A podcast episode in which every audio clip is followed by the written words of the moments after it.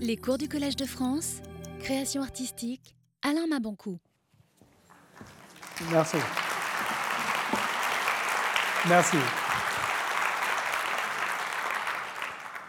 Bien, merci beaucoup d'être venu ici.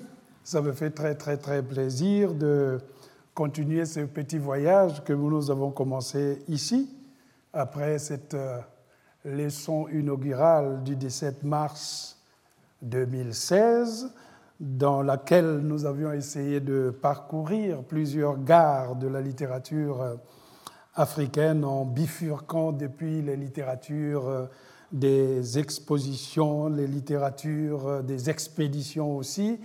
Et aujourd'hui, je voudrais poursuivre avec vous cette même euh, euh, traversée en vous parlant d'une notion très essentielle pour la littérature euh, négro-africaine, ce qu'on appelle du monde noir.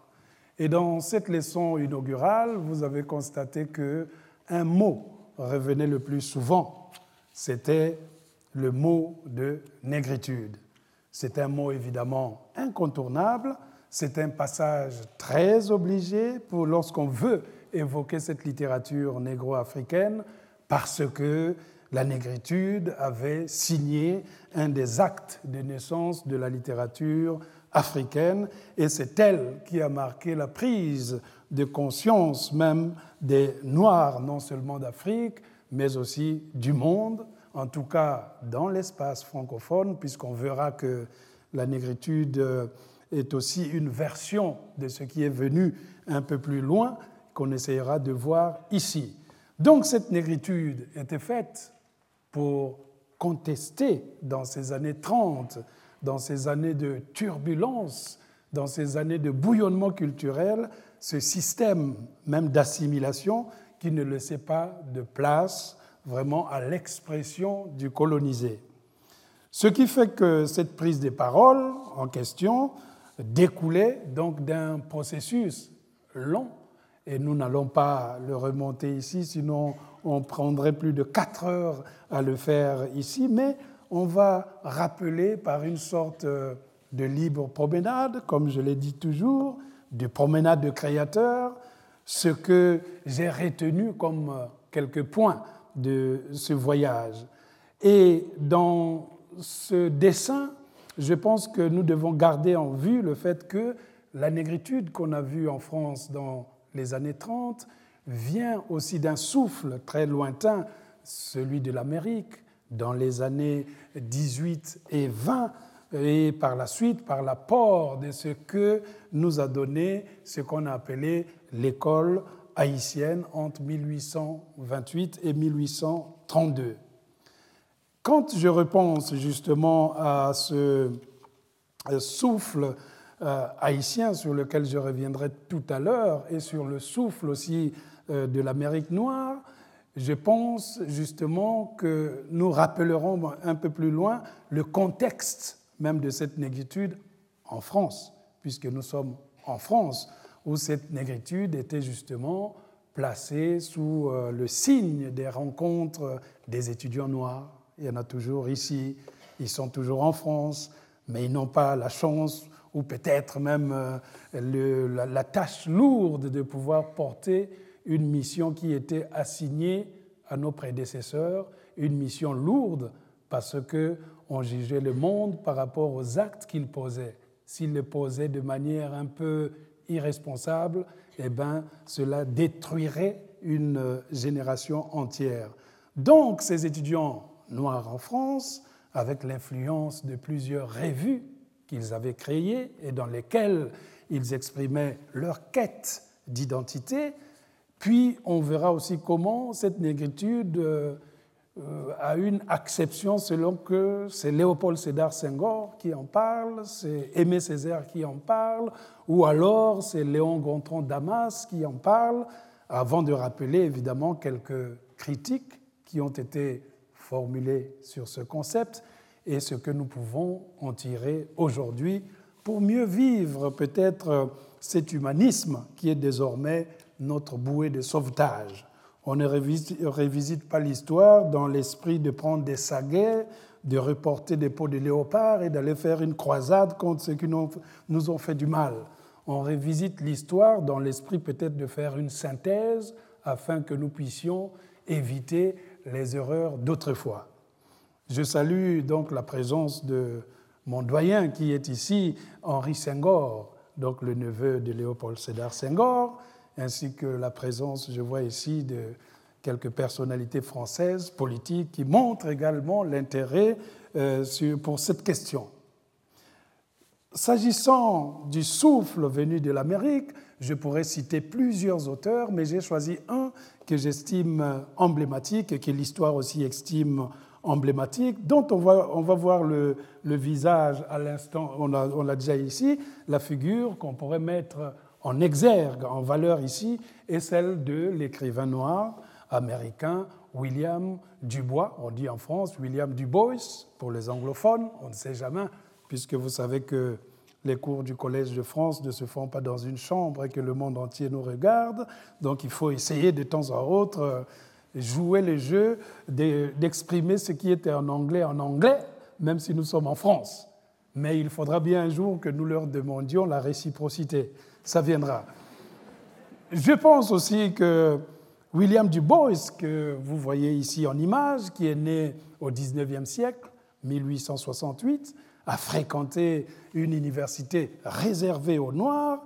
Il a soutenu une thèse de doctorat sur la suppression de la traite négrière aux États-Unis et il a rédigé plus tard la première étude qui était consacrée à la communauté noire américaine aux États-Unis. C'était en 1899 de Philadelphia Negro et Social Study en 1899.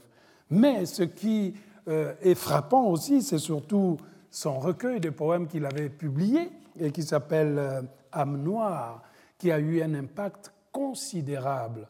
Et parce que ce recueil non seulement charriait tout l'amour qu'il portait pour l'Afrique, mais il a fondé aussi les idées qui allaient pousser William Dubos à créer, par exemple, l'association pour la défense des personnes de couleur. Et aux yeux de beaucoup, eh bien, William Dubos apparaîtra comme le père même de la négritude grâce à sa reconnaissance, à sa reconnaissance de ses origines africaines. Cet auteur noir américain, donc, a toutefois de l'Afrique cette image mythique, comme beaucoup de Noirs américains, parce que l'Afrique, pour eux, symbolise la quête des origines par, par la plupart de ces Noirs américains de, de cette époque-là. Et Du Bois parle de l'Afrique avec euh, cet enthousiasme et cette passion qui en font un continent plutôt mythique, rêvé dans ce sens. Et d'ailleurs, si on prend une de, ses paroles, regardez comment il parle de l'Afrique, il dit C'est le grand cœur du monde noir où l'esprit désire ardemment mourir. C'est une vie si brûlante, entourée de tant de flammes, qu'on y naît avec une âme terrible, pétillante de vie je ne sais pas même si un Africain aurait eu la force de, dire avec autant de, puissance et autant d'émotion la, cosmogonie et même la force du continent dans ce sens. Si c'était aussi en même temps euh, l'époque de ce qu'on appelait le panafricanisme, lancé notamment par un autre personnage qu'on peut voir ici, Marcus Garvey, et son mouvement du retour en Afrique, Comeback Africa, qui prônait justement que les Noirs américains puissent retourner en Afrique. Mais Du Bois, qu'on a vu tout à l'heure, lui, il était plus réaliste parce qu'il préférait plutôt convoquer une intégration des Noirs américains en Amérique même comme citoyens à part entière et exhorter donc les Africains à trouver leur libération dans leur propre continent.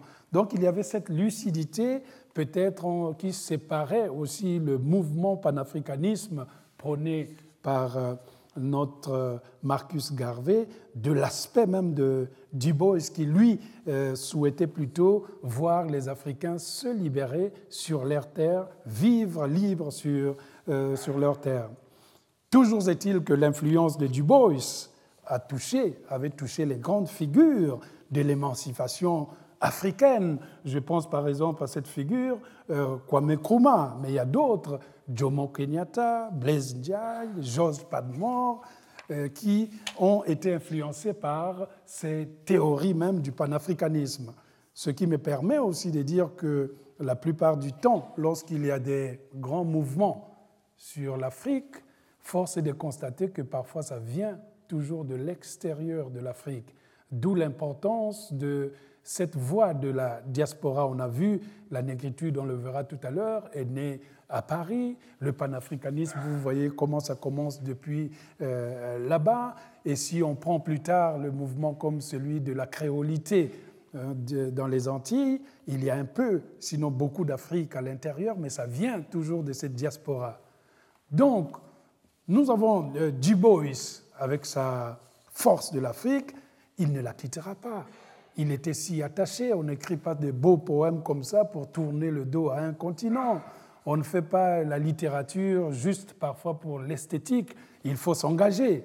Donc Dubos va euh, jusqu'à sa mort euh, ne plus quitter l'Afrique puisque en 1951, les autorités américaines vont l'accuser d'être un agent infiltré parce qu'il avait une allégeance pour la cause russe. Et là, il a adhéré au Parti communiste, il a euh, répudié sa nationalité américaine pour aller s'installer au Ghana, où il est mort en 1963, c'est-à-dire au moment où la plupart des pays africains commençaient à euh, avoir leur indépendance. Toute sa conviction, d'ailleurs, de Du Bois se retrouve donc dans les vers suivants hein, que je tire de son recueil Âme noire, où il dit Je suis nègre et je me glorifie de ce nom. Je suis fier du sang qui coule dans mes veines. Ce sont des vers qui, par leur force, auront en réalité contribué à l'émergence même de la révolution culturelle noire américaine qui aura un impact plus tard auprès des Noirs de l'entre-deux-guerres en France.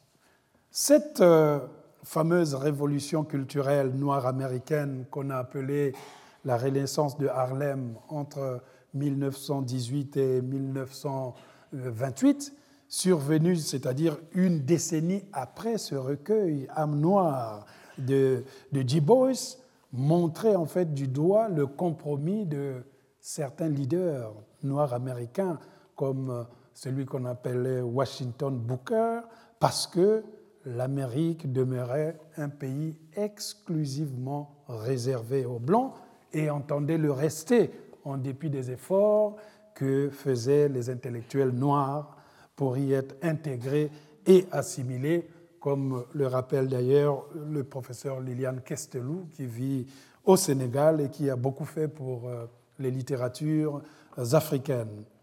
Et c'est ce constat même de la difficulté de l'intégration de l'homme noir dans la société américaine, c'est ce constat qui fait l'esprit même de Harlem, Renaissance, dont le but était d'affirmer la dignité de l'homme noir, bon, non pas au regard de l'homme blanc, mais en tant que nègre, s'affirmer en tant que nègre, pas forcément par rapport au blanc. Du coup, des auteurs de renom vont monter au créneau, notamment celui-là que je vous présente. Voilà Langston Hughes, né en 1902 et mort en 1967, ou encore un autre, Claude Maquet, qui lui était né au 19e siècle, 1860, et mort en 1947, ou encore, je crois que c'est la photo que je préfère parce qu'il y a une certaine innocence et une fraîcheur dans le regard, et quand je vois cette euh, sorte d'élégance que nous avons perdue. Je me dis que les temps passés étaient toujours les meilleurs.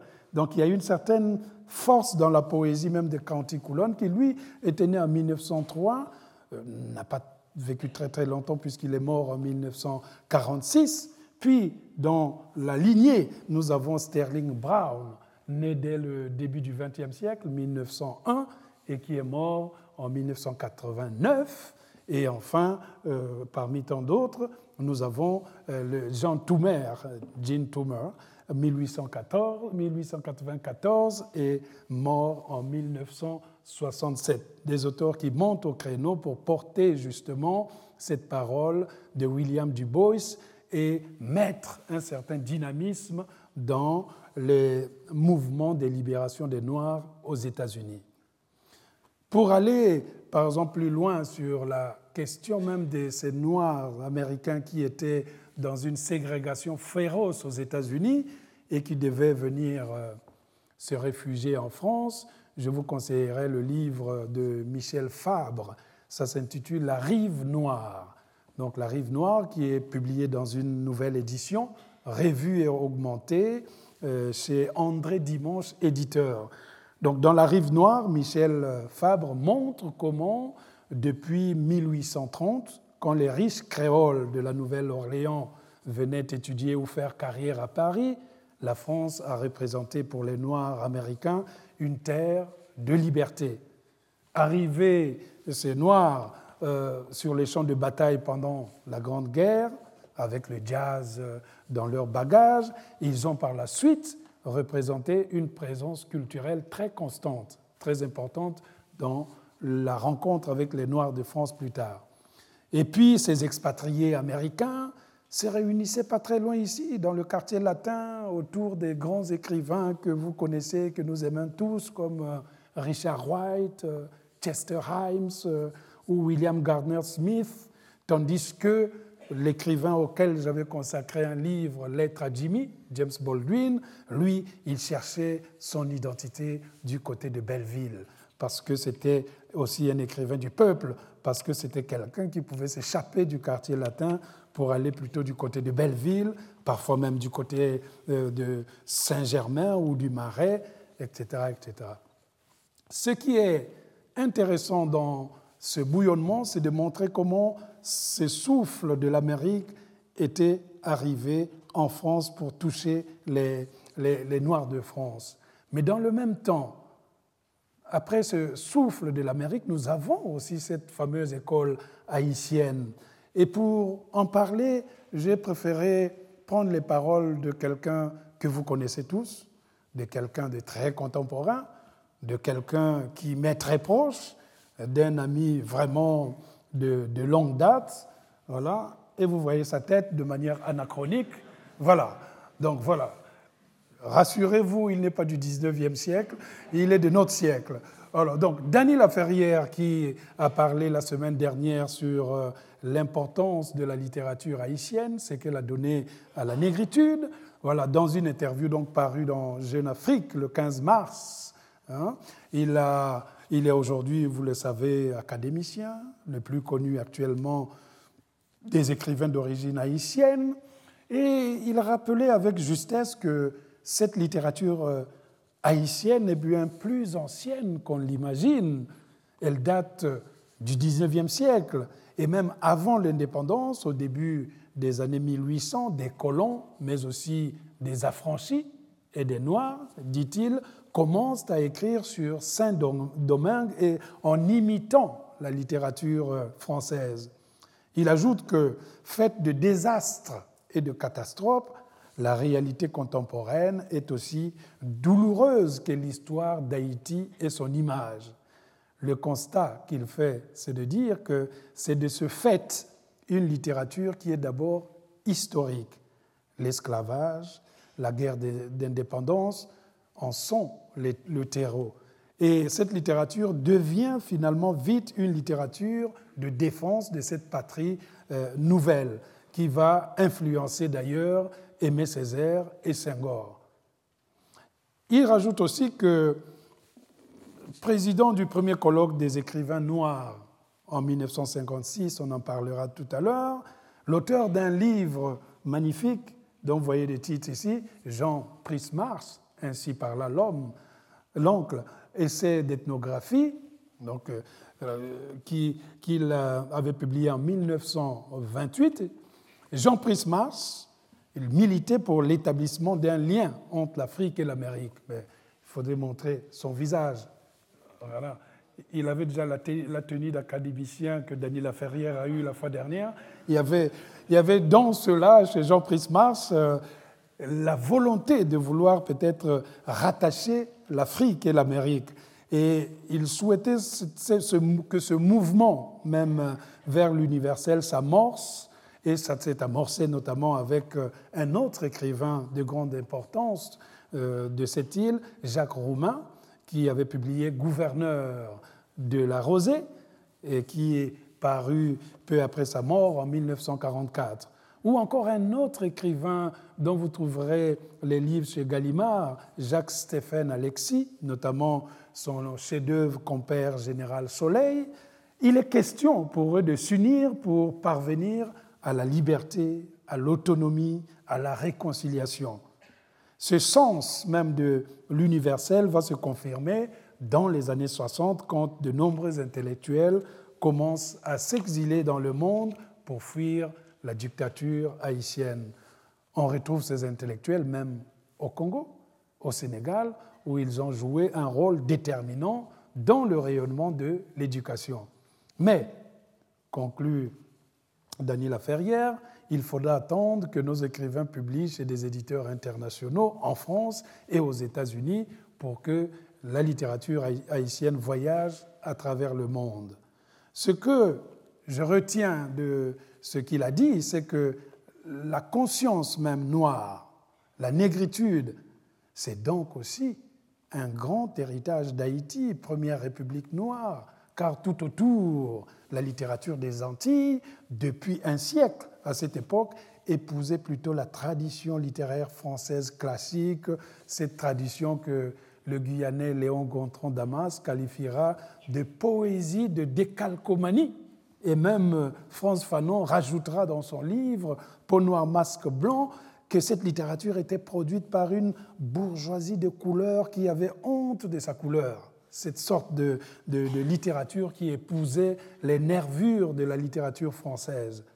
Haïti est par conséquent un exemple à part. Indépendante en 1804, Toussaint Louverture, qui était un ancien esclave, a été à la tête de la révolution haïtienne. Mais les théoriciens de l'esclavage, continue euh, Daniel Laferrière, les théoriciens de l'esclavage des Noirs ne manquaient pas. Ils défendaient les intérêts des anciens colons et ils n'étaient pas forcément blancs. Ils vitupéraient contre ces nègres. Le rôle justement de ces écrivains haïtiens consistait à défendre ces Noirs. De cette attitude de défense devait naître finalement la littérature haïtienne, prose, histoire, poésie, théâtre ou même essai, comme on a vu tout à l'heure avec euh, ainsi par là l'oncle de Prismas.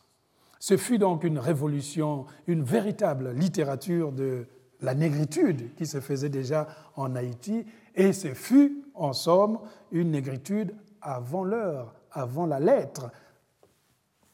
Parmi ces hommes, qui ne furent pas précisément des guerriers, mais plutôt des scribes qui prirent position en faveur des indépendances et aidèrent leurs chefs à rédiger des ordres du jour et des proclamations. Il faut citer par exemple euh, Boiron-Tonnerre, ce sont des auteurs qui, lorsque nous avons de longues discussions avec euh, Dany, ils n'arrêtent toujours pas de citer son nom, leur, leur nom, Boiron-Tonnerre, Juste Chanlat, par exemple. Pendant ce temps, nous avons un homme que vous voyez là, Dessalines, général en chef, euh, général en chef de l'armée des indépendants, qui a recruté la plupart de ces intellectuels au fur et à mesure pendant ses pérégrinations à travers le pays, hein, en leur disant, voilà, osons être des hommes. L'exclamation même de Boiron tonnerre, et il le savait, il, savait qu'il appartenait à une race plutôt méprisée, et ces, intellectuels, il leur fallait donc défendre cette race dans leurs écrits. Avant donc euh, des écrivains comme, euh, haïtiens comme Anténor Firmin, qui avait écrit en 1885 euh, un livre presque en écho contre les, théorie hegelienne de l'inégalité de race. Lui, il avait écrit de l'égalité des races humaines. Et Prismars, qu'on a vu là-bas, avec son Ainsi par la langue, il y avait les écrits, par exemple, de Juste Chanlat, les essais historiques de Baron de Vasté, des Haïtiens.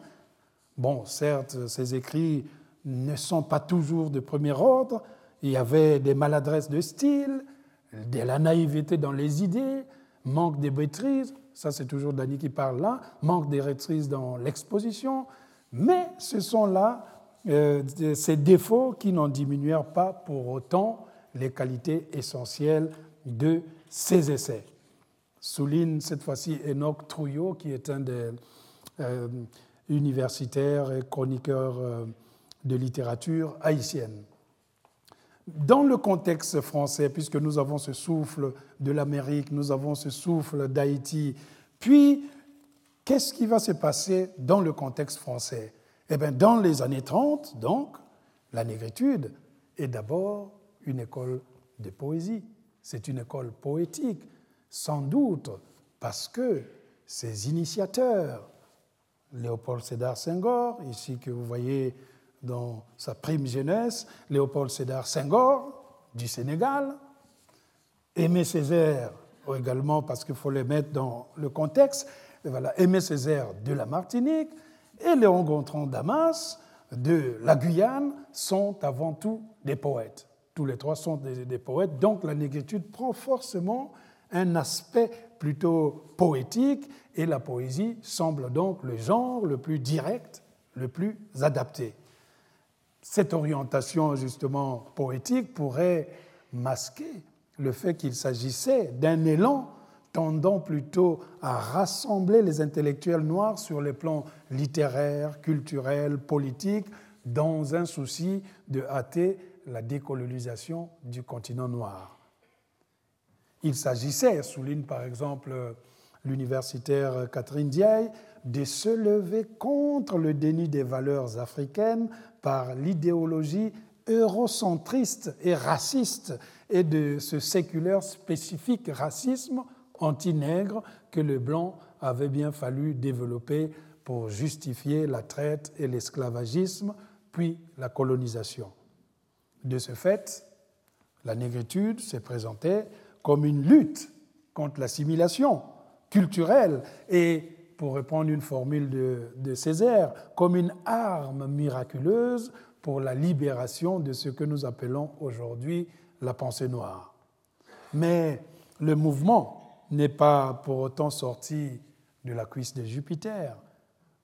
L'Europe, au début du XXe siècle en particulier, pendant ce que nous avons appelé ici les années folles, l'exposition des arts décoratifs en 1925, l'exposition coloniale en 1931, l'Europe découvre peu à peu l'art grâce aux cubistes.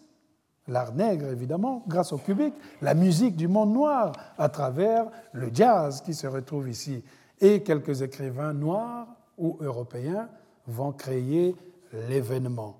Par exemple, celui qui était déjà présent dans ma leçon inaugurale, René Marron, qui reçoit le prix Goncourt en 1921 pour son roman Batouala. Et voilà. Appréciez le sous-titre euh, dont nous avons parlé la fois dernière, Véritable roman nègre. J'aimerais sortir mon prochain roman et mettre Véritable roman nègre et congolais. Ça serait peut-être le bouquet. Donc, véritable, donc Boitoala, véritable roman nègre. Mais ce sous-titre, qui pourrait faire sourire, reste avant tout une volonté de pouvoir dire que tout ce qui a été écrit sur le nègre en tant que roman, donc roman colonial et autres, n'était pas en tant que tel. Voilà le véritable roman nègre qui est là, véritable parce que j'étais euh, dedans, parce que je suis dans cette euh, quête de cette négritude. Donc, Batouala, véritable roman nègre, qui paraît en 1921 et qui reçoit le prix Goncourt. Donc, c'est le premier. Euh, africain de l'Afrique noire à recevoir le prix Goncourt, et je pense que c'est le seul jusqu'à présent, si ma mémoire euh, ne flanche pas. Et puis nous avons euh, à la même année un autre écrivain, je vous laisse deviner qui Blaise Sandrard, qui publie Anthologie nègre. Et c'est très intéressant parce que Blaise Sandrard va témoigner en quelque sorte d'une parenté de la littérature orale africaine avec les traditions des civilisations blanches. Voilà la couverture originale de l'anthologie euh, nègre de Blaise Sandrard, une édition définitive, revue et, corrigée, un moment important aussi dans la littérature africaine et même dans euh, l'installation de la négritude. Donc, à première vue, on pourrait se dire que le mot négritude avait été inventé par les Noirs, qu'il avait été utilisé pour la première fois par eux et que l'Occident n'y était pour rien. Euh, voilà, la négritude avait, en somme, si on pouvait un peu ironiser, la, négritude avait quand même, en somme, réussi ce que j'appellerais une opération de communication dans ces années de l'entre-deux-guerres où trois jeunes, ceux que nous avons déjà cités plus haut, Senghor, Césaire et Damas, sans moyens économiques, inventent un de ces concepts qui, 80 ans plus tard, reste d'actualité, puisque nous en parlons aujourd'hui, et que la négritude aussi marque toujours une bonne partie de la création littéraire africaine contemporaine, et elle constitue un des axes des revendications des Noirs de France dans l'inscription de leur passé dans l'histoire de cette nation. La première rencontre, on a dit, c'est donc euh, la rencontre, celle de Senghor et Césaire. Là, là où nous avons Senghor qui lit un papier, à côté, c'est Alioune Diop, le fondateur des éditions Présence africaine, dont on parlera plus tard. Voilà. Donc, la première rencontre est donc celle de Senghor et Césaire. Donc, en gros, celle du Sénégal et de la Martinique. Et le Martiniquais, euh, Césaire, le, raconte, le, le raconte à sa manière. Il dit C'était, je m'en souviens, par un jour de l'automne parisien. Le, décor, la montante rue Saint-Jacques, qui est là, et l'austère bâtisse du lycée Louis-le-Grand. Je suis débarqué il y a à peine 15 jours de mon île natale, un peu perdu, un peu ahuri dans ce milieu sévère, voire rébarbatif. Et puis tout à coup, le monde s'éclaire comme un sourire. Un jeune homme vient à moi.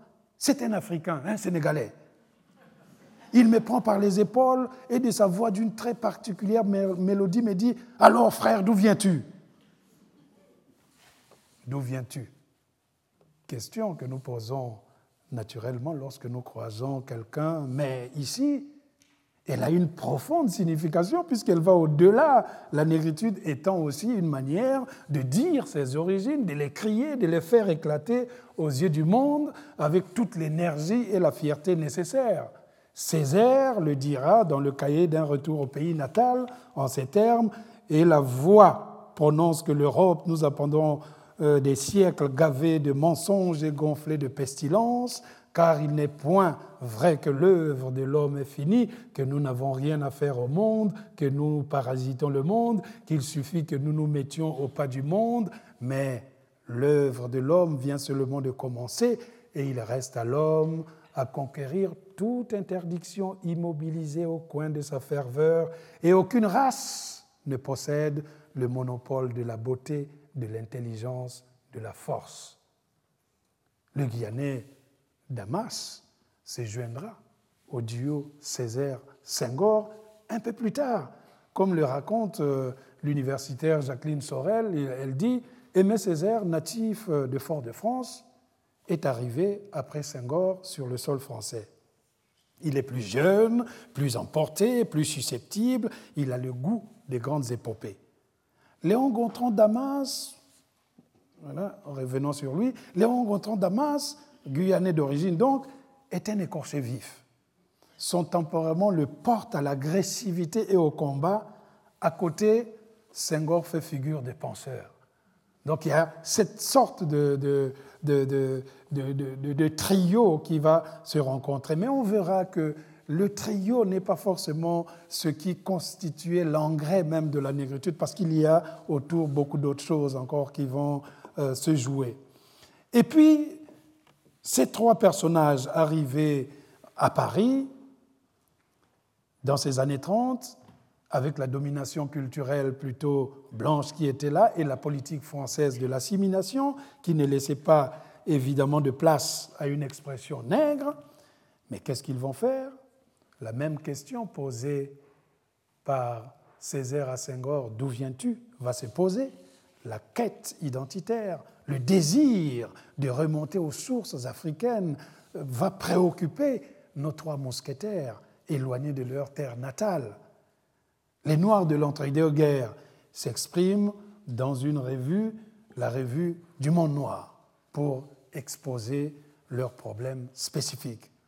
Cette revue, dont vous voyez qui est bilingue, donc il y a déjà l'esprit même de l'ouverture de cette négritude, français et anglais, a été cofondée par le docteur Sajous, haïtien docteur Sajous, avec l'assistance des sœurs Nardal, donc fondée, cofondée par euh, le docteur haïtien euh, Sajous et Paulette Nardal et ses sœurs André et Jane Nardal. Nous reviendrons un peu plus loin sur la présence euh, féminine dans la négritude, un aspect qui n'a toujours pas été suffisamment souligné, laissant souvent la porte aussi aux différentes critiques sur le machisme même de ce courant qui n'aurait pas vu le jour sans l'apport de ces femmes qui souffrent trop dans l'ombre de nos propos. Donc cette revue du monde noir, faute de moyens, ne va compter que six numéros. Et une autre revue, voilà, une autre revue qu'on peut voir ici, Légitime Défense, va lui succéder, plus radicale, plus politique, et cette publication des Antillais de Paris ne va connaître qu'un seul numéro menacé par les autorités françaises, euh, voilà, qui vont pousser même les bouchons jusqu'à couper les bourses aux étudiants, euh, voilà, qui sont impliqués dans cette aventure. Césaire, qui était alors président de l'association des étudiants antillais en 1935, n'est pas en accord avec le groupe qui dirige cette revue, ce qui le conduit lui-même à créer un autre périodique, l'étudiant noir, voilà, l'étudiant noir, et il explique les raisons qui le conduisent à, créer plutôt l'étudiant noir. Il dit qu'il y ait un petit journal corporatif qui s'appelait l'étudiant martiniquais, et alors moi, j'ai décidé de l'élargir et de l'appeler l'étudiant noir, précisément pour avoir la collaboration des Noirs qui n'étaient pas seulement des Martiniquais, pour l'élargir au monde entier, ce qui veut dire que c'était déjà le, un peu la négritude qui remplaçait une idéologie assimilationniste. Ainsi donc, légitime défense que nous avons vu tout à l'heure, la revue du monde noir représentait les tendances idéologiques des étudiants noirs de l'époque. La différence entre légitime défense et la revue du monde noir, c'est Senghor qui va l'expliquer dans une lettre de février 1960. Il dira que l'étudiant noir affirmait dans ce journal, affirmait la priorité comme la primauté du culturel, donc d'abord la culture, la politique pour eux n'étant qu'un aspect de la culture, alors que légitime défense des, des étudiants légitime défense qu'on a vu ici, alors que légitime défense soutenait une sorte de changement plutôt politique radical précédant la culture. Mais il faut reconnaître à l'étudiant noir euh, le bénéfice de voir plutôt plus large, de rassembler les Noirs au-delà de leur pays d'origine, de leur lieu de géographie. Ce qui fera dire à Léon Gontran Damas, très heureux, dans l'étudiant noir, on cessait d'être un étudiant essentiellement martiniquais, guadeloupéen, guyanais, africain, malgache, pour n'être plus qu'un seul et même étudiant noir. Terminer la vie en vase clos.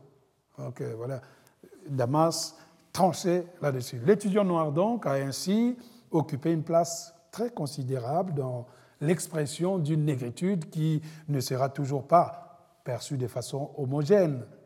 La négritude de Césaire n'est pas forcément celle de Senghor, plus idéologique. Et c'est Césaire lui-même qui donne l'explication la plus frappante quand il dit Il est clair que ma négritude ne pouvait pas être très exactement celle-là, simplement parce que nous sommes différents.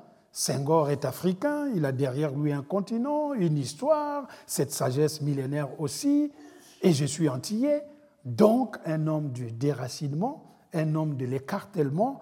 Par conséquent, j'ai été appelé à mettre davantage l'accent sur la quête dramatique de l'identité. Je vois que cette quête est superflue chez Senghor parce qu'il est dans son être et ne peut que l'illustrer. Chez moi, donc Césaire, il y a une recherche, il y a une démarche, il y a une soif, il y a une faim. Et c'est cela qui donne à cette démarche un certain pathos, si vous voulez, dit-il. Il conclut quand même en disant, ceci étant dit, ce sont des domaines différents d'une même pensée. J'ai parlé de différence, différence des tempéraments, différence d'hommes, mais il ne faut pas non plus oublier les grandes ressemblances, ce qui était très important.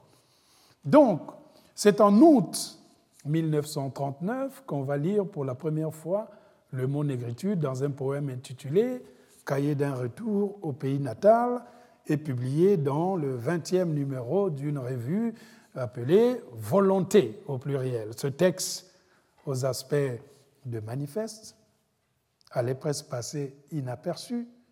Les tapuscrit est aujourd'hui détenu par la bibliothèque de l'Assemblée nationale française et l'écrivain et éditeur français David Alliot, je crois qu'il doit être dans, dans, la salle ici, a, bien raconté les pérégrinations de ce texte original qui a donné ce livre, ce texte fondamental. Il explique le contexte même de, ce manuscrit, de, ce poème du cahier d'un retour au pays natal, ce tapiscrit. David Alliot écrit donc sur le site de l'Assemblée nationale le contexte politique de ce mois d'août 1939 et le retour d'Aimé Césaire en Martinique à la même époque ne faciliteront pas sa diffusion donc du texte. Le poème sombre dans l'indifférence générale à la veille du deuxième conflit mondial. C'est finalement le poète surréaliste André Breton, lors de son escale à Fort-de-France en 1941, qui, va, qui découvrira presque par hasard l'existence du cahier d'un retour au pays natal et en assurera la postérité. C'est sous son impulsion qu'une première édition bilingue du, cahier d'un retour au pays natal est publiée par Brentanos à New York en 1947, sensiblement différente de la version de 1939. Après la guerre, Aimé Césaire, devenu entre-temps député-maire de Fort-de-France, commence à éditer ses poèmes auprès des éditeurs parisiens. En 1947 encore, le cahier d'un retour au pays natal est publié pour la première fois en volume et en France par les éditions Pierre Bordas. C'est l'exemple que vous avez, euh, c'est la couverture que vous avez ici, dans une édition profondément remaniée et préfacée par André Breton. Mais, continue David Alliot, il faudra attendre quelques années pour que ce poème s'impose dans le paysage littéraire. En 1956, est publié, il est publié par les éditions Présence africaine, une nouvelle édition du cahier d'un retour au pays natal qui va subir quelques modifications jusqu'à l'édition que nous connaissons aujourd'hui, l'édition définitive qui date de 1983. La négritude fait donc son entrée de manière formelle, écrite, portée par la création poétique, saluée par le mouvement surréaliste, adoubée par la préface euh, de Breton hein, dans le cahier d'un retour au pays natal. Le courant en question va même séduire les grands philosophes de l'époque. Pensons en particulier à celui-là, hein, que vous connaissez très bien.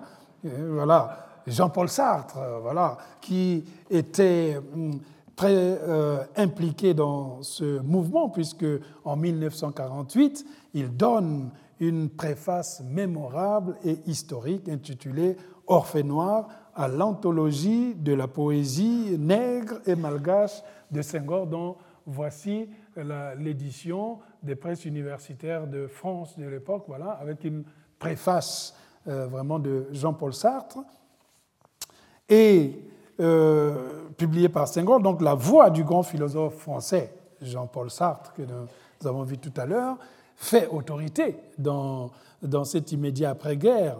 Il veut expliquer aux Blancs pourquoi c'est nécessairement à travers une expérience poétique que le noir, dans sa situation présente, nous sommes en 1948, doit d'abord prendre conscience de lui-même et inversement, pourquoi la poésie noire de langue française est de nos jours la seule grande poésie révolutionnaire.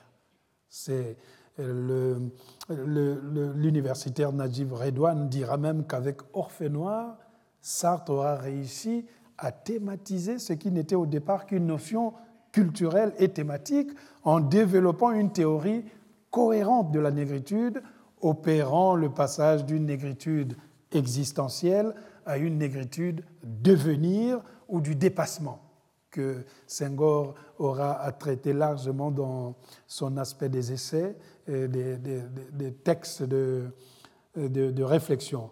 Et voilà comment Jean-Paul Sartre définit la négritude dans cette préface. Euh, il dit La négritude n'est pas un état, ni un ensemble défini de vices et de vertus, de qualités intellectuelles et morales, mais une certaine attitude affective à l'égard du monde.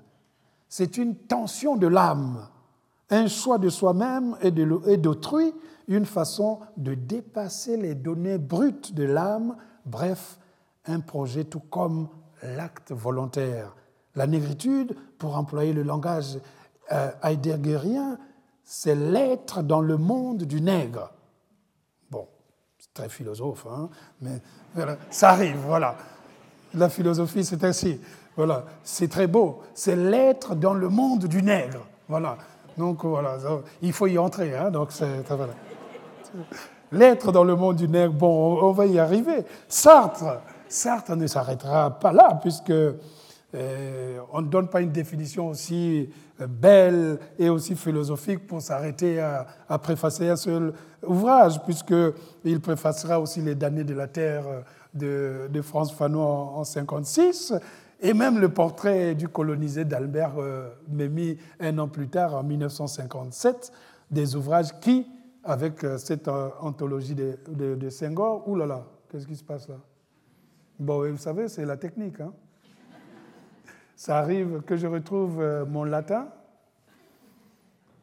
Rassurez-vous, c'est la première fois que j'enseigne avec les moyens de la technologie. Donc ça, normalement, il faut que j'ignore. Voilà. Alors, il faut que j'aille chercher où est-ce que j'ai mis le dossier de la littérature. Quelqu'un peut appeler ma mère, non? Allez, Là, je crois que je suis foutu. Hein. Là, je crois que je suis... Ah, mais tiens, je vois quelqu'un sortir là. Voilà. Alors, si je vois juste, je prends tout ça, et si je vois comment... Si je me souviens comment euh, Caroline m'a bien expliqué ça, donc... Euh, Open with, ah, on va y arriver. Je crois que je vais appeler Gilles. Hein. Gilles au secours, parce qu'il y a, y a un clash au Collège de France, le professeur a perdu son latin. Voilà. Alors bon, voilà, si je vais comme ça, je ne vais pas quand même demander dans la salle qui peut m'ouvrir ça. Où ça? Là? Mais dis donc, vous, on risque de voir mon prochain roman. Hein? Ah, ben voilà. Donc, on était là, on était là, on l'a vu, on l'a vu, on l'a vu, on l'a vu, on l'a vu. On a vu la ferrière, on a vu ainsi par la longue tome, on a vu euh, Toussaint l'ouverture, on a vu euh, Césaire, tranquille, on a vu Batouala, l'anthologie, voilà, très bien. On était revu du Monde Noir, très bien. Cahier d'un retour, Jean-Paul Sartre, voilà, voilà. Très bien. Attention, celui-là, c'est un secret. Vous ne devez pas le voir. Bon, écoutez, ça, nous a permis néanmoins d'avoir un moment de pause pour relancer les hostilités.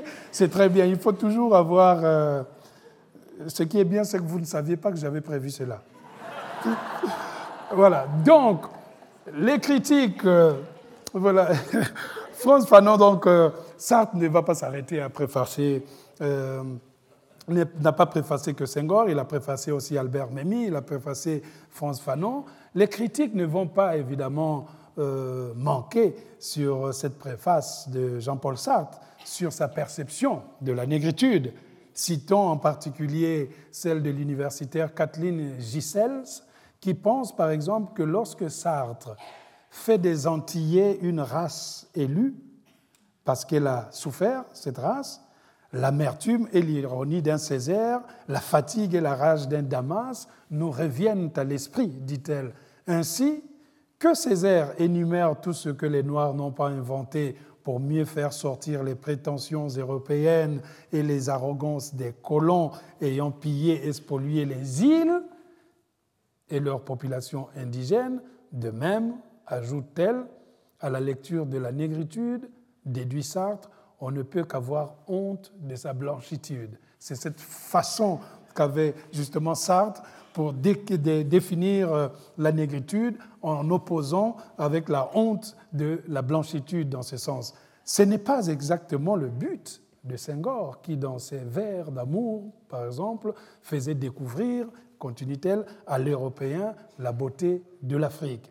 L'inversion même systématique qu'opère Sartre serait inacceptable aujourd'hui à l'heure où le métissage et la pensée rhizomatique, je crois qu'il y a des étudiants des glissants quelque part, font davantage respecter non pas la pensée euh, de la dichotomie dichotomique, mais plutôt les nuances.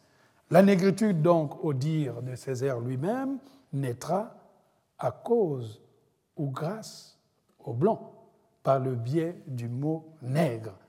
Et il l'a rappelé dans un entretien qu'il avait accordé en 1993 à France Culture. Il disait Ce sont les Blancs qui ont inventé la négritude. C'est mon nègre que, nous jetait, que nous nous l'avions ramassé. Comme on l'a dit, c'est un mot défi transformé en mot fondateur. Mais il faut bien concevoir la négritude comme un humanisme. Au bout du particularisme, on aboutit à l'universel. Si le point de départ, c'est l'homme noir, l'aboutissement, c'est l'homme tout court.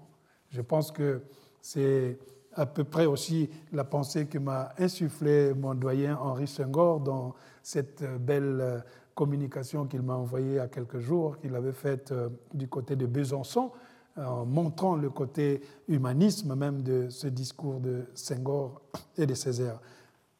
Césaire, pour sa part, va expliquer ceci. Il dira nous étions des étudiants noirs de Paris et du XXe siècle, dont une des réalités est certes l'éveil des consciences nationales, mais dont une autre, plus réelle encore, est l'indépendance des peuples et des continents. Pour être vraiment nous-mêmes, poursuit Senghor, il nous fallait incarner la culture négro-africaine dans les réalités du XXe siècle. Pour que notre négritude fût, il nous fallait la débarrasser de ses scories, de son pittoresque et l'insérer dans le mouvement solidaire du monde contemporain. C'est vrai, à force d'expliquer les circonstances de l'enfantement de ce courant, leurs initiateurs banalisaient peut-être aussi son importance et s'exposaient aux critiques à la fois radicales et injustes. Voyons par exemple comment Césaire développait une fois de plus les origines de ce mouvement dans un autre entretien qu'il avait accordé au Monde en 2008. Il disait Le mot nègre était insultant, mais ce n'est pas nous qui l'avions inventé. Un jour, je traverse une rue de Paris, pas loin de la place d'Italie, un type passe en voiture Hé, petit nègre C'est un Français. Alors je lui dis Le petit nègre t'emmerde. Le lendemain, je propose à Senghor de rédiger ensemble avec Damas un journal, L'étudiant noir. Léopold Sédar Senghor répond Je supprimerai ça, on devrait l'appeler les étudiants nègres. Tu as compris? Ça nous, a, ça nous est lancé comme une insulte. Eh bien, je le ramasse et je fais face. Voici comment est née la négritude en réponse à une provocation. Donc, ça, c'est une définition que beaucoup vont tirer juste pour caricaturer parfois la, la, meilleure portée de la négritude. Le 12 avril, par exemple, 1971, dans une communication qu'il avait donnée à Dakar, dans le cadre de l'ouverture d'un colloque sur la question de la négritude, justement, Senghor expliquait pour sa part ce qu'il fallait entendre par ce terme de négritude. Il disait Je suis d'autant plus libre de défendre le terme qu'il a été inventé non par moi, comme on le dit souvent à tort, mais par Aimé Césaire. Il y a tout d'abord que Césaire a forgé le mot suivant les règles les plus orthodoxes du français. Je vous renvoie à la grammaire française de Maurice Grévis, intitulée Le bon usage, et aux deux études que l'Université de Strasbourg a consacrées au suffixe en ité, du latin itas, et en itude, du latin itudo. Ces deux suffixes, employés avec la même signification dès le bas latin, servent aujourd'hui à former des mots abstraits tirés d'adjectifs. Ils expriment la situation ou l'état, la qualité ou le défaut et la manière de les exprimer. C'est ainsi que le petit Robert définit le mot latinité comme manière d'écrire ou de parler latin, caractère latin, le monde latin, la civilisation latine, l'esprit de la latinité. Sur ces modèles, on pourrait ainsi aussi définir la négritude, manière de s'exprimer du nègre, caractère nègre, le monde nègre, civilisation nègre. Le plus important, peut-être, sera ce que Senghor ajoutera on trouve le mot négritude en latin chez Pline, où il, a un, où il a un sens concret et signifie le fait d'être noir, la couleur noire, la noirceur. Et voilà notre ami Pline. Je sais que vous l'attendiez avec impatience. Voilà. Pline finit toujours par venir. Senghor. Senghor. En plus, l'image va de pair avec le Collège de France. Ça fait très bien. Voilà. Senghor va noter la préexistence donc de ce mot chez Pline, qui est là, même s'il n'a pas le même sens que lui affecteront plus tard les écrivains noirs des années 30. Pline, écrivain hein, naturaliste romain, appelé aussi Pline l'Ancien, né en l'an 23 après, après Jésus-Christ dans le nord de l'Italie, mort en 79 près de Pompéi, hein, lors de la fameuse éruption volcanique du Vésuve, et auteur d'une encyclopédie de référence intitulée Histoire naturelle. Alors, il évoquait déjà en effet la négritude, negritudo, comme le fait d'être noir, c'est-à-dire la noirceur. Et Pline l'Ancien était un travailleur acharné.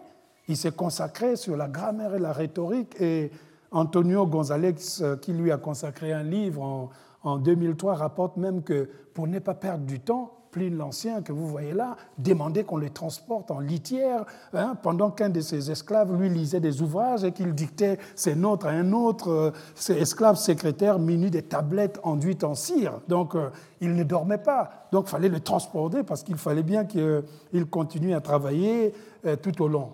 Le même mot nègre, d'où dérive négritude, se retrouve donc aussi bien en latin Niger, Niger, noir, ou encore en espagnol, en italien, negro, gardant tout ce poids un aspect plutôt neutre. Et ce n'est qu'à partir du XVIe siècle qu'il va devenir insultant en français.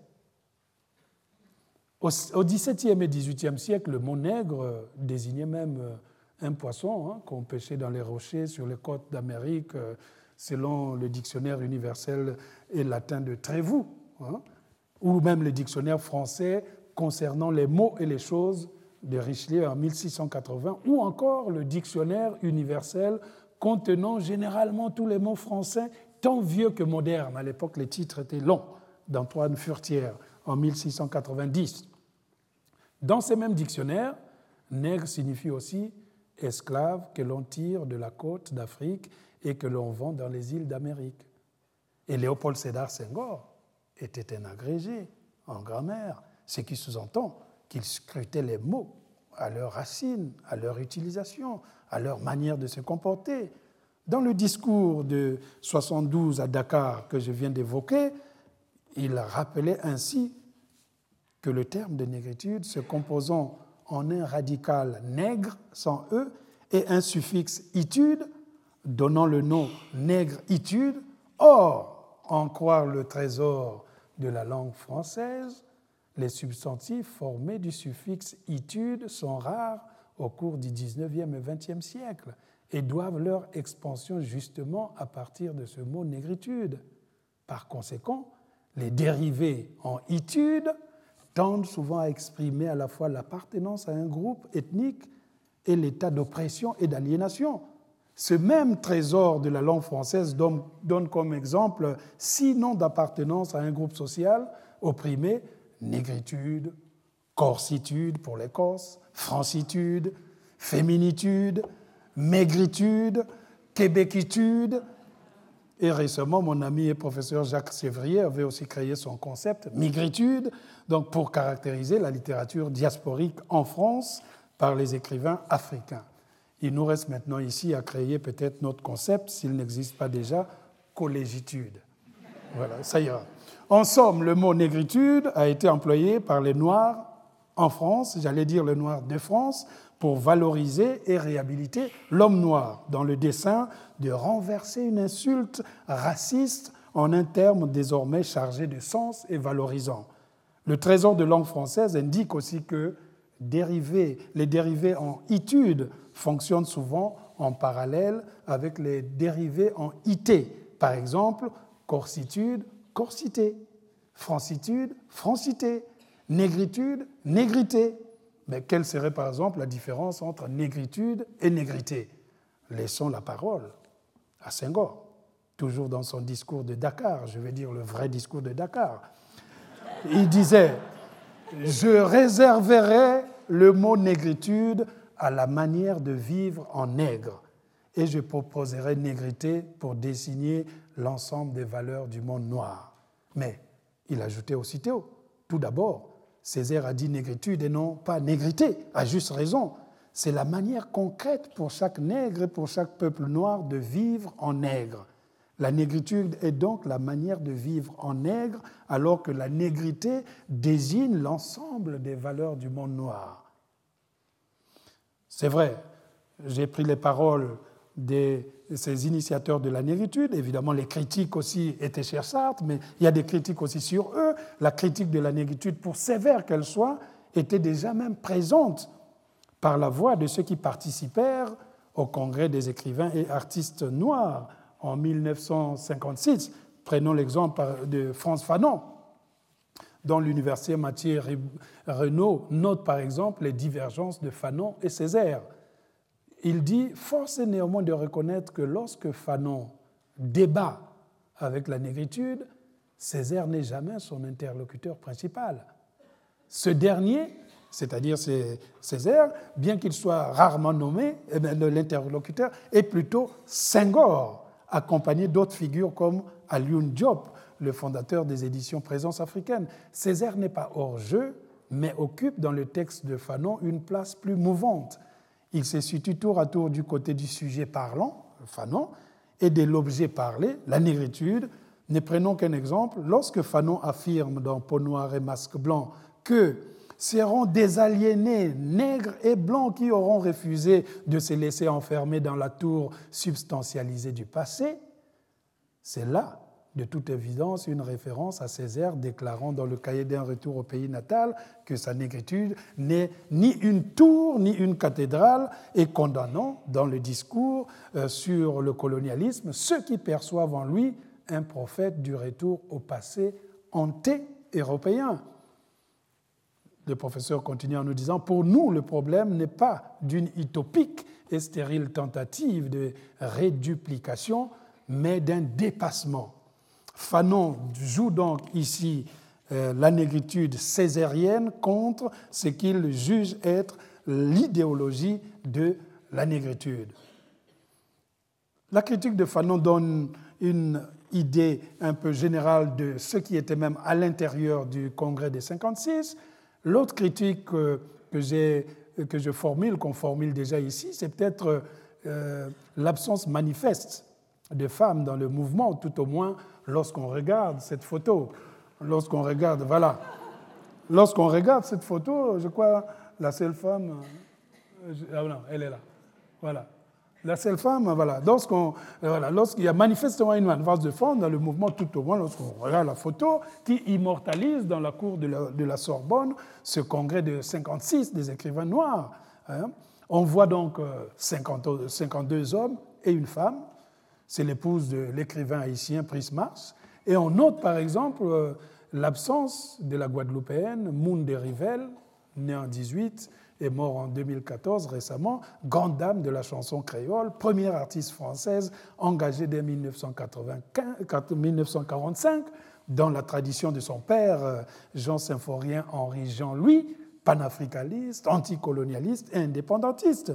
On note aussi l'absence de Christiane Yando Diop, épouse d'Alioune Diop, fondateur de la revue et des éditions Présence africaine, ou de Joséphine Becker. Bon, nous y reviendrons dans deux secondes, mais il est à noter toutefois que Munde Rivel et Joséphine Becker avaient envoyé des messages de félicitations. Mais en général, euh, la postérité ne garde jamais les messages de félicitations. Voilà, la, postérité, c'est ça. Parce qu'on ne peut pas dire oui à la photo, mais si vous tournez à un message de Munde Rivel, non, ce n'est pas possible. Néanmoins, comme le rappelle la philosophe ivoirienne Tanela Boni, parmi les auteurs qui accréditent l'idée de la généalogie très masculine de la négritude, on pourrait citer Aimé Césaire lui-même. Dans son discours sur la négritude qu'il a prononcé en 1987 à l'université de Miami, il affirme, voilà, j'avoue ne pas aimer tous les jours le mot négritude, même si c'est moi, avec la complicité de quelques autres, qui ai contribué à l'inventer et à le lancer. Et quand Césaire cite, entre parenthèses, les fondateurs de la négritude, aucun nom de femme ne figure sur la liste. Et à propos euh, de la négritude, il dit, et à propos de la négritude américaine qui a précédé la négritude francophone, comme on l'a vu, les mots que Césaire va utiliser sont significatifs de l'oubli.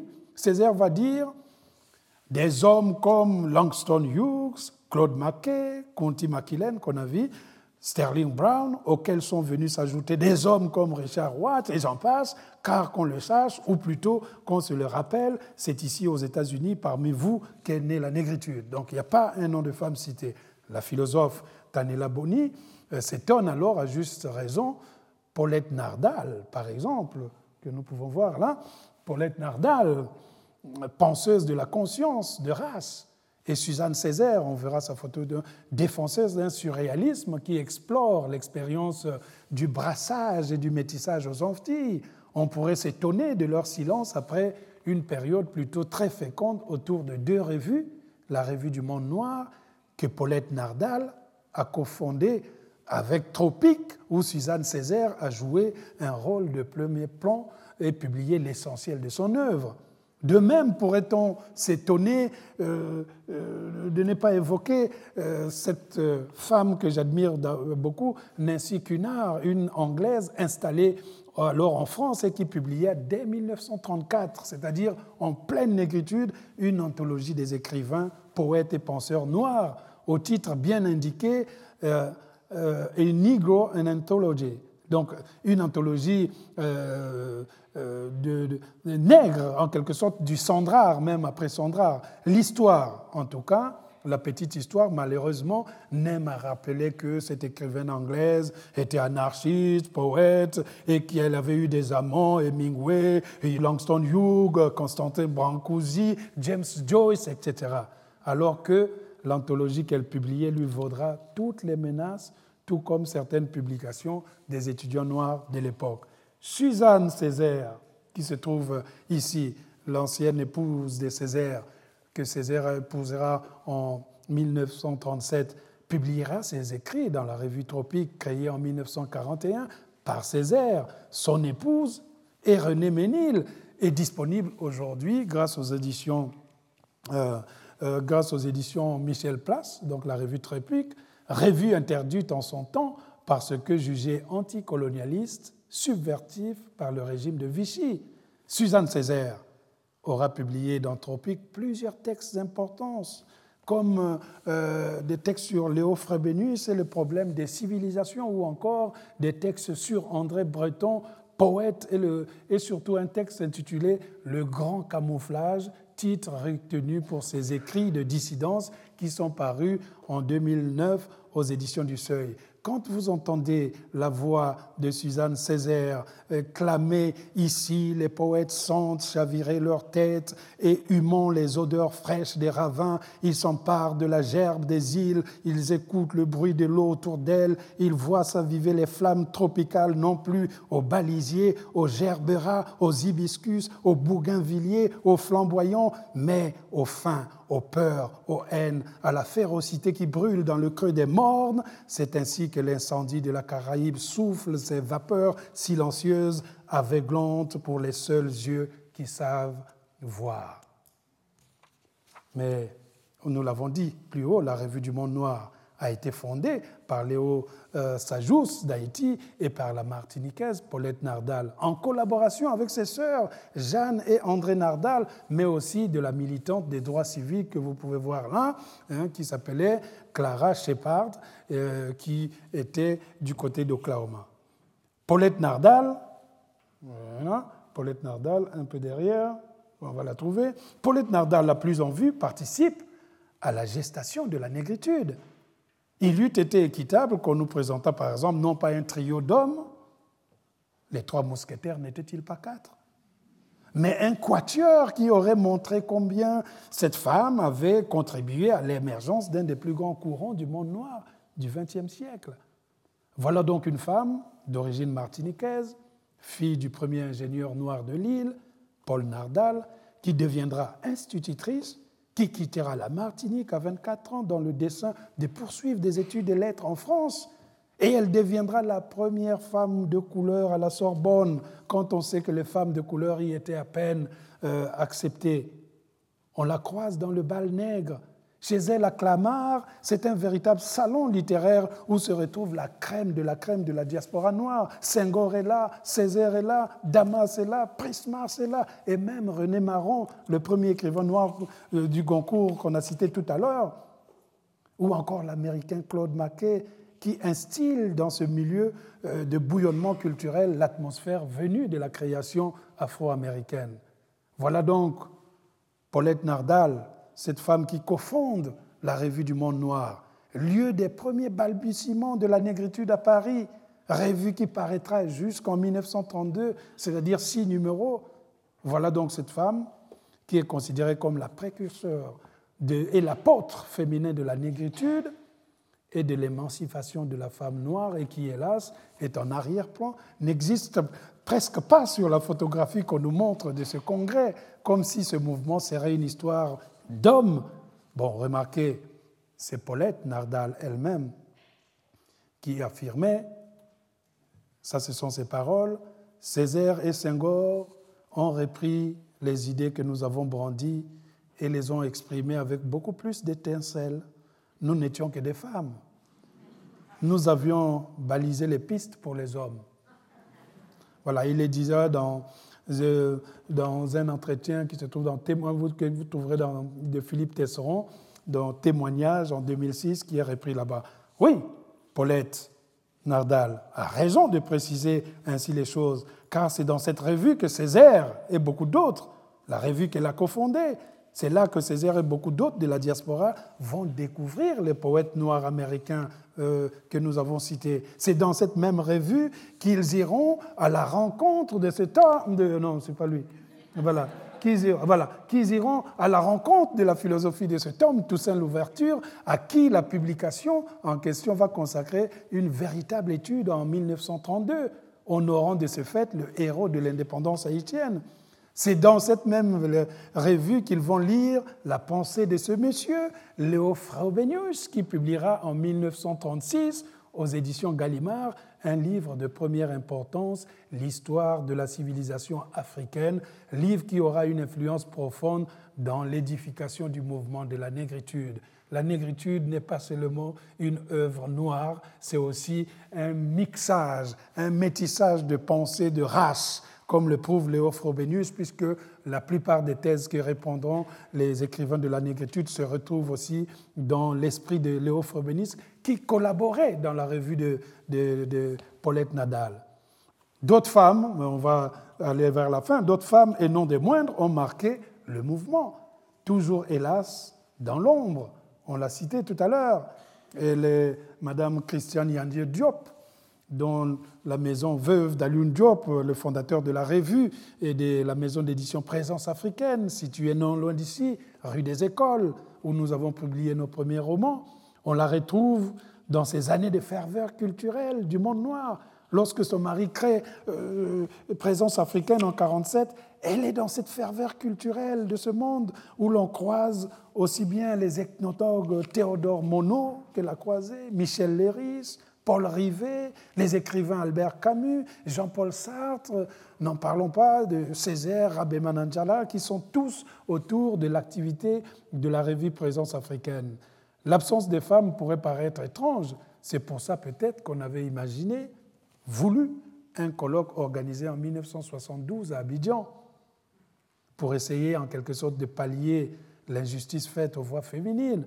Le colloque était intitulé La civilisation de la femme dans la tradition africaine.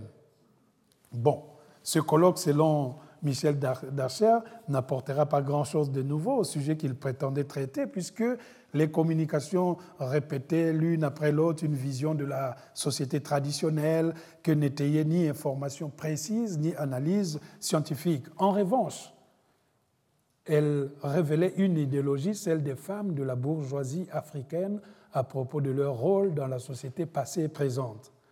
Dans cet heureux concert de ce colloque euh, au féminin, rajoute Michel Bracher, quelques voix vont dénoncer cependant l'exploitation féminine, mais à une exception frère. Les voix qui dénoncent l'exploitation sont des voix masculines. L'anthropologue ivoirien Aris Memel Fauté ou le sociologue et anthropologue euh, français Roger Bastide, dont la contribution est la seule qui puisse être qualifiée de scientifique, puisqu'il analyse l'évolution de la négritude en Amérique et montre que pour les femmes noires, cette idéologie est devenue une praxis dont elles ont fait un instrument de défense euh, efficace contre euh, l'oppression masculine. Eh bien, toujours est-il que dans l'histoire littéraire négro-africaine, l'expression française, on nous apprend que le jaillissement de la négritude se retrouve dans le poème de Césaire un retour au pays natal, dans le recueil de Damas Pigment et dans les poèmes de Senghor qui formeront les Chants d'ombre en 1945, tous écrits antérieurement à la Seconde Guerre mondiale, témoignant de la défense même des jeunes qui venaient de découvrir avec terreur le risque mortel que leur faisait courir ce processus d'acculturation dans lequel ils s'étaient engagés. De ce point de vue historique, donc, la négritude est d'abord et avant tout un mouvement spécifique propre à l'Afrique de domination coloniale française qui encourageait l'assimilation et c'est pour cela que les intellectuels noirs de l'espace anglophone ont souvent signifié leur incompréhension des ressorts psychologiques profonds du mouvement. Par exemple, ce grand intellectuel, l'écrivain nigérian Oule Soyinka, prix Nobel de littérature en 1986 et lui-même né en 1934, qui rappelait plaisamment que le tigre ne proclame pas sa tigritude, il sort ses griffes et bondit sur sa proie. Mais bien avant Soyinka, le poète congolais Tikaya Utamsi l'avait déjà un peu dit, puisqu'il demandait déjà de faire voler en éclats cette négritude et de lui laisser la paix d'être congolais. Bon, dans un autre genre, on a un autre contradicteur de la négritude, voilà, qui est Stanislas Adotevi, Stanislas Perrault Adotevi, dans son livre Négritude et négrologue, que mon doyen Henri Senghor euh, a même bien évacué en deux, trois lignes, euh, en disant que l'apaisement est revenu. Voilà. Dans Négritude et négrologue, donc Stanislas Adotevi, connu comme un des plus virulents adversaires du mouvement, va railler à sa manière le mouvement à travers la rencontre de Césaire et de Senghor, qu'il caricature à sa manière en disant mais toujours à Paris, au même moment, entre deux eaux, au milieu de tout cela, une petite poignée d'étudiants, d'intellectuels africains et antillais, quelque peu isolés, qui étaient tous comme les nègres vus et se sentaient vus. Ils avaient fait beaucoup de latin et ils ne comprenaient pas qu'on ne les prie pas pour des hommes pareils aux autres. Et puis, toujours au bout du petit matin, un jour, Césaire dit à Senghor Il faut que nous affirmions notre négritude. Le mot était lâché, la négritude naissait. Un jour, paraît-il, place de la Sorbonne.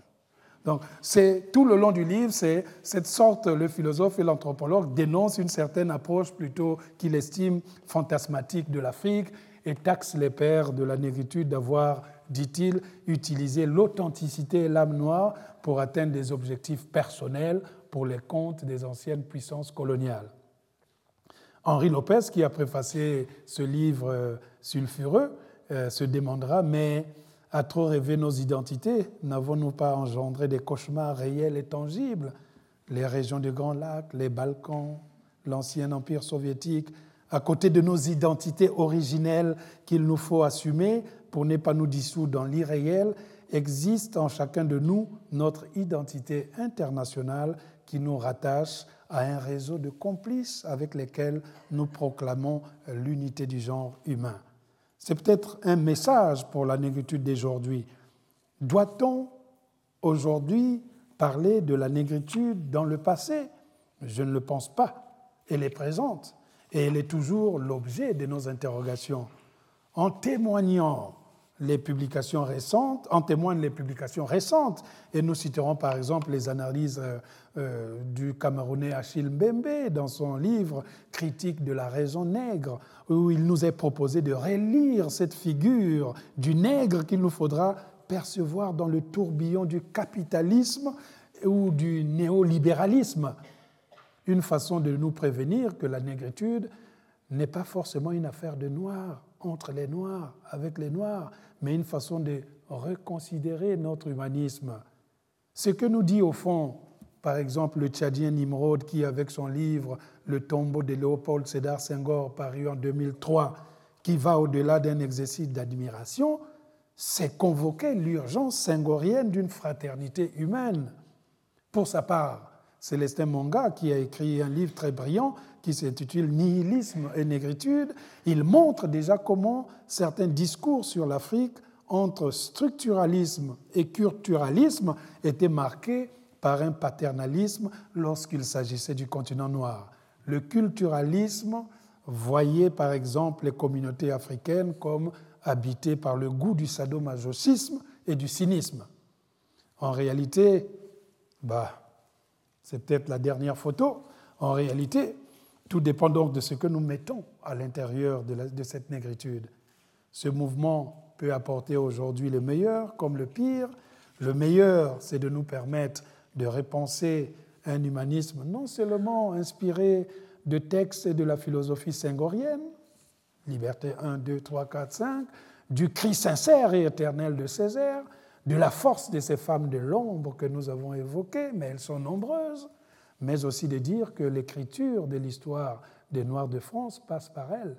Le pire serait d'en faire l'instrument d'un africanisme grégaire, d'un afrocentrisme absolu qui irait dans la direction opposée de ces femmes et ces hommes qui ont combattu pour nous, pour notre liberté.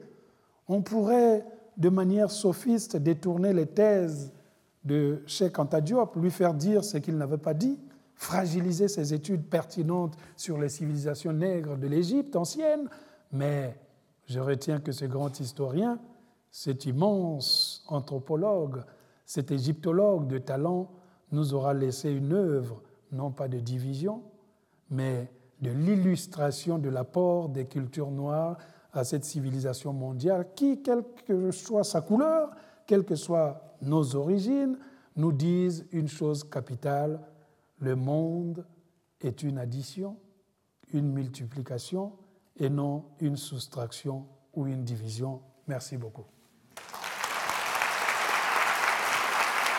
Retrouvez tous les contenus du Collège de France sur www.colège-2-france.fr.